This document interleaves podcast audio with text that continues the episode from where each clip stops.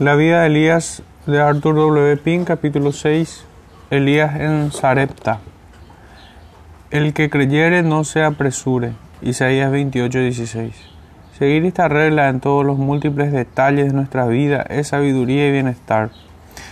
Nunca más necesario al pueblo de Dios que en esta loca generación de velocidad y prisas. Podemos aplicarla con el mayor provecho a nuestra lectura y estudio de la palabra de Dios.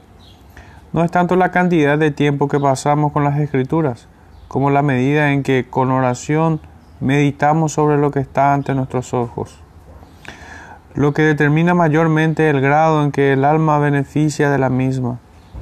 No perdemos mucho al pasar demasiado deprisa de un versículo al siguiente, al dejar de imaginarnos vívidamente los detalles que tenemos ante nosotros, y al no esforzarnos en descubrir las lecciones prácticas que pueden sacarse de los hechos históricos, exponiéndonos en el caso de aquel del cual estamos leyendo y pensando que hubiésemos hecho probablemente en tales circunstancias que recibimos la máxima ayuda. Se nos ofrece una ilustración de lo que decimos en el párrafo anterior. En la etapa de la vida de Elías a la que hemos llegado, al acabar el capítulo precedente, llegamos al punto en que sucedió que pasado algunos días secóse el arroyo. No tengamos demasiada prisa en dirigir nuestra atención a lo que sigue. Antes, por el contrario, deberíamos esforzarnos en imaginar la situación del profeta y meditar sobre la prueba con la que enfrentaba. Imaginémonos al Tisbita en su humilde retiro. El agua del arroyo disminuía día a día. Decrecían también las esperanzas. Se hicieron más débiles y menos frecuentes sus cantos de alabanzas a medida que el, el arroyuelo se deslizaba con menos ruido sobre el lecho rocoso. Dejó el arpa colgada con, de los sauces al sumirse en pensamientos ansiosos y al caminar de un lado a otro. No hay nada en la escritura que nos haga pensar tal cosa. Dios conserva en perfecta paz a aquel cuya mente descansa en Él. Sí, pero para eso el corazón debe confiar firmemente en Él. Este es el punto importante. ¿Confiamos en el Señor en circunstancias difíciles o solos cuando son favorables?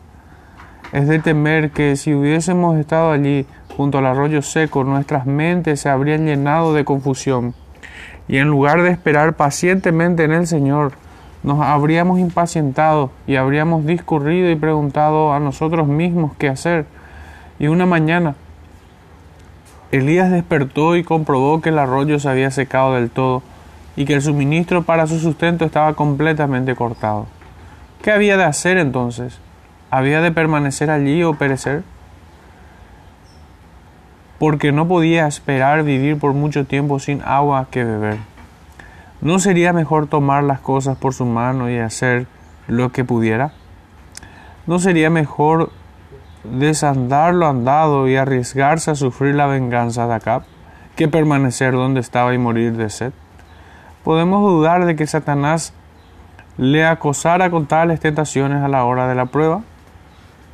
El Señor le había ordenado, escóndete en el arroyo de Kerib, añadiendo, yo he mandado a los cuervos que te den allí de comer. Y es notorio y bendito observar que permaneció allí incluso después de que el suministro de agua hubiera acabado. El profeta no movió su morada hasta que recibió instrucciones definidas del Señor en este sentido. Así fue con Israel en la antigüedad en el desierto, cuando se dirigían a la tierra prometida. Al mandato de Jehová los hijos de Israel se partían, y al mandato de Jehová asentaban en el campo. Todos los días que la nube estaba sobre el tabernáculo, ellos estaban quedos. Y cuando la nube se detenía sobre el tabernáculo muchos días, entonces los hijos de Israel guardaban la ordenanza de Jehová y no partían. Y cuando sucedía que la nube estaba sobre el tabernáculo pocos días, al dicho de Jehová alojaban y al dicho de Jehová partían. Y cuando era que la nube se detenía desde la tarde hasta la mañana, cuando a la mañana la nube se levantaba, ellos partían. O si había estado el día y la noche la nube se levantaba, entonces partían. o si dos días, o un mes, o un año, los hijos de Israel se estaban acampados y no movían. Números 9, 18 al 22. Y esto está escrito expresamente para nuestra instrucción y consuelo. Así pues debemos recordarlo si queremos ser sabios y felices. Y fue a él palabra de Jehová diciendo, levántate, vete a Sarepta. Primera de Reyes 17, 8 al 9. Si el profeta se hubiera permitido trazar esquemas carnales, ¿no hubiera mostrado esto claramente la inutilidad y lo innecesario de los tales? Dios no había olvidado tener misericordia, ni dejaría a sus siervos sin la dirección y guía necesarias cuando había llegado la hora de concederlas. ¿De qué modo tan claro debería esto hablar a nuestros corazones, llenos como están de nuestros propios planes y designios? En vez de atender al precepto, alma mía en Dios solamente reposa. Ingeniamos algún medio de salirnos de las dificultades y entonces pedimos al Señor que lo prospere. Si Samuel no llega cuando le esperamos, tratamos de forzar las cosas. Primera de Samuel 13, 12. Notemos debidamente, sin embargo, que antes de que la palabra de Dios llegara de nuevo a Elías, su fe y su paciencia habían sido puestas a pruebas. Al ir a Kerib, el profeta había actuado bajo las órdenes divinas y por lo tanto estaba bajo el cuidado especial de Dios. Así pues, ¿podía venirle mal a alguno teniendo tal guardián? Había de permanecer, pues donde estaba hasta que Dios le dirigiera a dejar aquel lugar, por desagradables que se volvieran las condiciones. Así es en lo que se refiere a nosotros. Cuando está claro que Dios nos ha puesto donde estamos, allí debemos quedarnos. Primera de Corintios 7:20. Aun cuando nuestra permanencia se vea llena de dificultades y peligros aparentes. Si, por otra parte, Elías hubiera dejado que por su propia voluntad, ¿Cómo hubiera podido esperar que el Señor estuviera con él, proveyéndole en sus necesidades y librándoles de sus enemigos? Esta verdad tiene la misma vigencia para nosotros en nuestros días. Vamos a considerar ahora la otra provisión de gracia que el Señor hizo para su siervo en su retiro. Y fue a él palabra de Jehová. Cuán a menudo ha llegado hasta nosotros su palabra, a veces directamente, a veces por alguno de sus siervos y nos hemos negado impíamente a obedecerla, sino en palabras nuestros caminos han sido como los de los judíos rebeldes quienes respondieron a la amonestación afectuosa de Jeremías. La palabra que nos ha hablado en nombre de Jehová, no oímos de ti.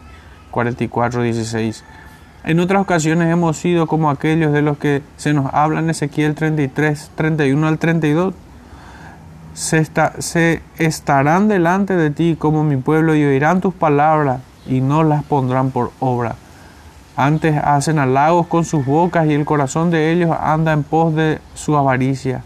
Y he aquí tú eres a ellos como cantor de amores, gracioso de voz y que canta bien, y oirán tus palabras, mas no las pondrán por obra. ¿Por qué? Porque la palabra de Dios choca con nuestra voluntad perversa y requiere lo que es contrario a nuestras inclinaciones naturales. Y fue a él palabra de Jehová diciendo, levántate, vete a Zarepta de Sidón, y allí morarás. Versículo 8 y 9. Eso significa que Elías había de ser disciplinado con más pruebas y humillaciones. Primeramente el nombre del lugar al cual Dios le ordenaba ir es profundamente sugestivo, por cuanto Zarepta significa refinar y procede de una raíz que significa crisol, es decir, el lugar donde se funden los metales. Allí aguardaba a Elías no solo una nueva prueba para su fe, sino el, refinamiento de la misma, porque la misión de crisol es separar la escoria del oro puro. La experiencia que aguardaba al profeta era dura y desagradable para la carne y la sangre, por cuanto ir de Kerit a Zarepta requería un viaje de 120 kilómetros a través del desierto. Al lugar de la purificación no se llega fácilmente e implica todo lo que naturalmente rehuimos. Debe observarse también que Zarepta estaba en Sidón, es decir, en el territorio de los gentiles fuera de Palestina. El Señor hizo énfasis en este detalle en el primer sermón que se conoce de él, como una de las primeras señales del favor que Dios se proponía extender a los gentiles diciendo muchas viudas habían en Israel en aquellos días, Lucas 4, 25 al 26, que podían o no haber recibido y socorrido al profeta, pero a ninguna de ellas fue enviado. Qué reproche más severos para la nación escogida. Pero lo que es todavía más notable es el hecho de que Sidón fuera el lugar de donde procedía Jezabel, la mujer impía que había corrompido a Israel. Primera de Reyes 16 al 31. Los caminos de Dios son soberanamente extraños. Sin embargo, son ordenados con sabiduría infinita. Como decía Matthew Henry, para mostrar a Jezabel la impotencia de su maldad, Dios encontró un escondite para su siervo en su mismísima tierra. Es igualmente notable observar la singular persona que Dios seleccionó para cobijar a Elías.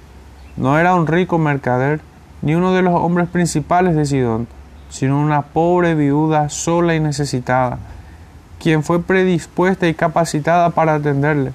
Este es generalmente el modo de obrar de Dios. Él usa y honra a lo necio y lo flaco del mundo para su gloria. Al comentar acerca de los cuervos que llevaban pan y carne al profeta mientras permanecía junto al arroyo, hicimos notar la soberanía de Dios y lo extraño de los instrumentos que le plugo usar. La misma verdad se ilustra aquí. Una pobre viuda, una gentil, viviendo en Sidón, la tierra de Jezabel. No es extraño, pues, lector, que el proceder de Dios para contigo haya sido totalmente opuesto a lo que tú habías esperado. El Señor es ley en sí mismo, y lo que pide de nosotros es confianza implícita y sumisión sin reserva. He aquí yo he mandado allí a una mujer viuda que te sustente. Versículo 9. La necesidad del hombre es la oportunidad de Dios. Cuando querid se seque, se abrirá Zarepta. ¿Cómo debería enseñarnos esto a abstenernos de abrigar cuidados e inquietudes acerca del futuro? Recuerda, lector querido, que el día de mañana traerá consigo el Dios de mañana. No temas que yo soy contigo, no desmayes, que yo soy tu Dios que te esfuerzo.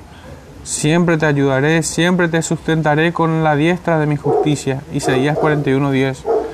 Haz de estas promesas seguras y ciertas el sostén de tu alma, ya que son la palabra del que no puede mentir. Haz de ella la respuesta a toda pregunta incrédula y a toda difamación perniciosa del diablo. Fíjate que una vez más Dios envió a Elías no a un río, sino a un arroyo, no a alguna persona rica y de grandes recursos, sino a una pobre viuda de escasos medios. El Señor quería que su siervo siguiera dependiendo de él y de su poder y bondad como hasta entonces. Esta era en verdad una prueba severa para Elías, no solo al tener que emprender un largo viaje por el desierto, sino también al tener que hacer frente a una experiencia totalmente contraria a sus sentimientos, su educación religiosa y sus inclinaciones espirituales, tener que depender de una mujer gentil en una ciudad pagana. Se requería de él que dejara la tierra de sus padres y morara en el cuartel general del culto a Baal midamos debidamente el peso de la verdad de que el plan de Dios para Elías demandaba de él obediencia incuestionable. Los que quieren andar con Dios no solo han de confiar en Él de manera implícita, sino que han de estar también dispuestos a regirse eternamente por su palabra. Nuestra fe no solo ha de ser educada por medio de una gran variedad de providencias, sino que además nuestra obediencia ha de serlo por los mandamientos divinos. Es en vano suponer que podemos disfrutar de la sonrisa de Jehová a menos que nos sujetemos a sus preceptos. Ciertamente el obedecer es mejor que los sacrificios y el prestar atención que el cebo de los carneros. Primera de Samuel 15:22. Así que somos desobedientes. Nuestra comunión con Dios queda rota y el castigo viene a ser nuestra porción. Elías debía ir y morar en Sarepta pero ¿cómo podía subsistir si no conocía a nadie en aquel lugar? el mismo que le había dado la orden, había hecho los preparativos para su recepción y sustento.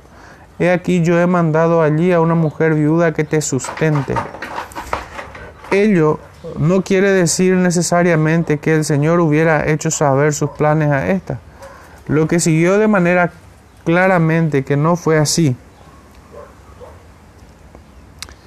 Más bien hemos de entender esas palabras como significado que Dios en su consejo lo había designado y lo efectuaría por su providencia. Compárase con yo he mandado a los cuervos que te den de comer, versículo 4. Cuando Dios llama a alguno de sus hijos a ir a un lugar determinado, puede estar seguro de que Él ha hecho provisión plena en su predeterminado propósito. Dios dispuso secretamente que esta viuda recibiera y sustentara a su siervo. Todos los corazones están en las manos del Señor y Él los inclina hacia donde quiere. Puede inclinarlos a mostrar favor y a obrar con benevolencia hacia nosotros, aunque les seamos completamente desconocidos. Muchas veces en diferentes partes del mundo, esta ha sido la experiencia del que esto escribe. El hecho de que Dios llamara a Elías a ir a Sarepta constituía no solo una prueba para su fe y obediencia, sino también para su humildad. Era llamado a recibir caridad de manos de una viuda solitaria. Qué humillante para el amor propio depender de una de las más pobres entre las pobres. Qué vergonzoso para la confianza y las suficiencias propias aceptar ayuda de una que parecía no tener con qué suplir sus más urgentes necesidades. Para que nos inclinemos a lo que repugna a nuestras tendencias naturales. Las circunstancias han de ser en verdad apremiantes. Más de una vez en el pasado sentimos tener que recibir favores y y ayuda de los que tenían pocos bienes de este mundo, pero fuimos consolados por las palabras y algunas mujeres que habían sido curadas de los malos espíritus y de enfermedades, y otras muchas que le servían de sus haciendas. Lucas 8, 2 al 3. La palabra viuda nos habla de debilidad y soledad. Israel estaba viudo en aquel tiempo, y por tanto Elías era compelido a sentirlo en su propia alma. Entonces él se levantó y se fue a Zarepta, versículo 10. En esto Elías dio prueba de ser verdaderamente el siervo de Dios, porque el camino del siervo es la senda de la obediencia. El que abandona ese camino deja de ser siervo. El siervo y la obediencia están ligados de manera inseparable con, con el obrero y su trabajo. Hoy en día hay muchos que hablan de su servicio por Cristo como si Él necesitara su asistencia, como si su causa no pudiera prosperar a menos que ellos la fomenten y promuevan, como si el arca santa hubiera de caer inevitablemente al suelo si sus manos impías no la sostuviesen. Esto es un error, un serio error, el producto del orgullo que Satanás alimenta. Lo que necesitamos mucho es servir a Cristo, someternos a su yugo, rendirnos a su voluntad, sujetarnos a sus mandamientos. Todo servicio que no sea andar en sus preceptos es invención humana, espíritu carnal, fuego extraño.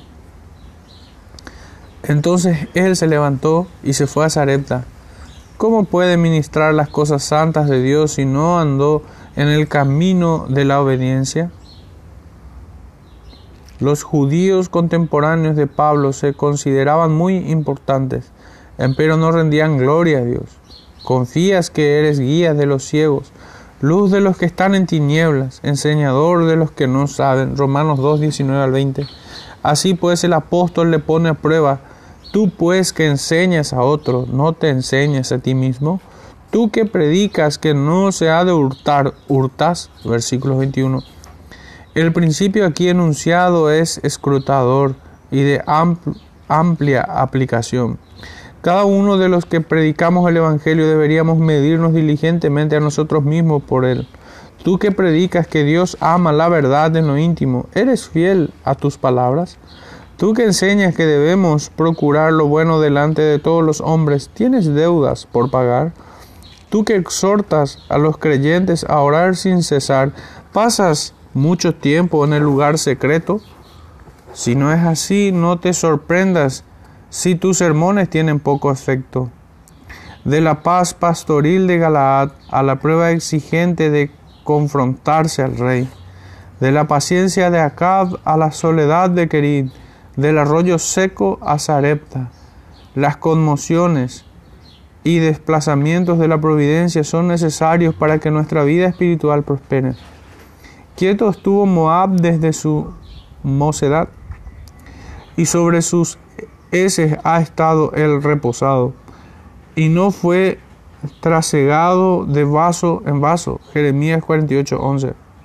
La figura usada aquí es muy sugestiva. Moab se había aletargado y vuelto blando porque había tenido paz por largo tiempo. Se había estropeado como el zumo de uva sin refinar. Dios estaba trasegando a Elías de vaso en vaso para que la espuma flotara y pudiera ser quitada. El agitar nuestro nido, el camino constante de las circunstancias que nos rodean, no son experiencias agradables, pero son indispensables para impedir que reposemos sobre nuestras heces. Pero, lejos de reconocer los designios misericordiosos del purificador, cuán a menudo somos enojadizos y murmuramos cuando nos trasega de vaso en vaso. Entonces él se levantó y se fue a Sarepta. No puso inconvenientes, sino que hizo lo que se le mandaba. No puso dilaciones, sino que emprendió su largo y desagradable camino enseguida. Estaba tan presto a ir a pie como lo hubiera estado si Dios le hubiera proporcionado una carroza. Estaba tan presto a cruzar un desierto como lo habría estado para dirigirse si Dios se lo hubiera ordenado a un jardín exuberante y frondoso. Estaba tan dispuesto a pedir socorro a una viuda gentil como si Dios le hubiera dicho que regresara entre sus amigos en Galaad. Para la razón carnal puede parecer que ponía la cabeza en la boca del león, que se encaminaba hacia un peligro cierto al ir a Sidón, donde los agentes de Jezabel serían numerosos, pero porque Dios se lo había mandado, era justo que obedeciera y erróneo no hacerlo. Y por tanto, podía contar con la protección divina. Nótese bien que el Señor nos dio a Elías más información acerca de su futura residencia y sustento, sino que sería en Sarepta y en casa de una viuda. En tiempos de escasez deberíamos estar profundamente agradecidos al Señor de que provea por nosotros y contentarnos dejando en sus manos el modo de hacerlo. Si el Señor se compromete a guiarnos en el viaje de nuestra vida, debe bastarnos el que lo haga paso a paso. Es raro que nos revele mucho por anticipado. En la mayoría de los casos sabemos poco o nada de antemano. ¿Cómo puede ser de otro modo si andamos por fe? Debemos confiar en Él implícitamente para el desarrollo pleno de su plan para nosotros. Pero si andamos de verdad con Dios, ajustando nuestros caminos a su palabra, Él hará que las cosas sean gradualmente más claras. Su providencia aclarará nuestras dificultades y lo que ahora no sabemos lo sabremos más adelante. Este fue el caso de Elías.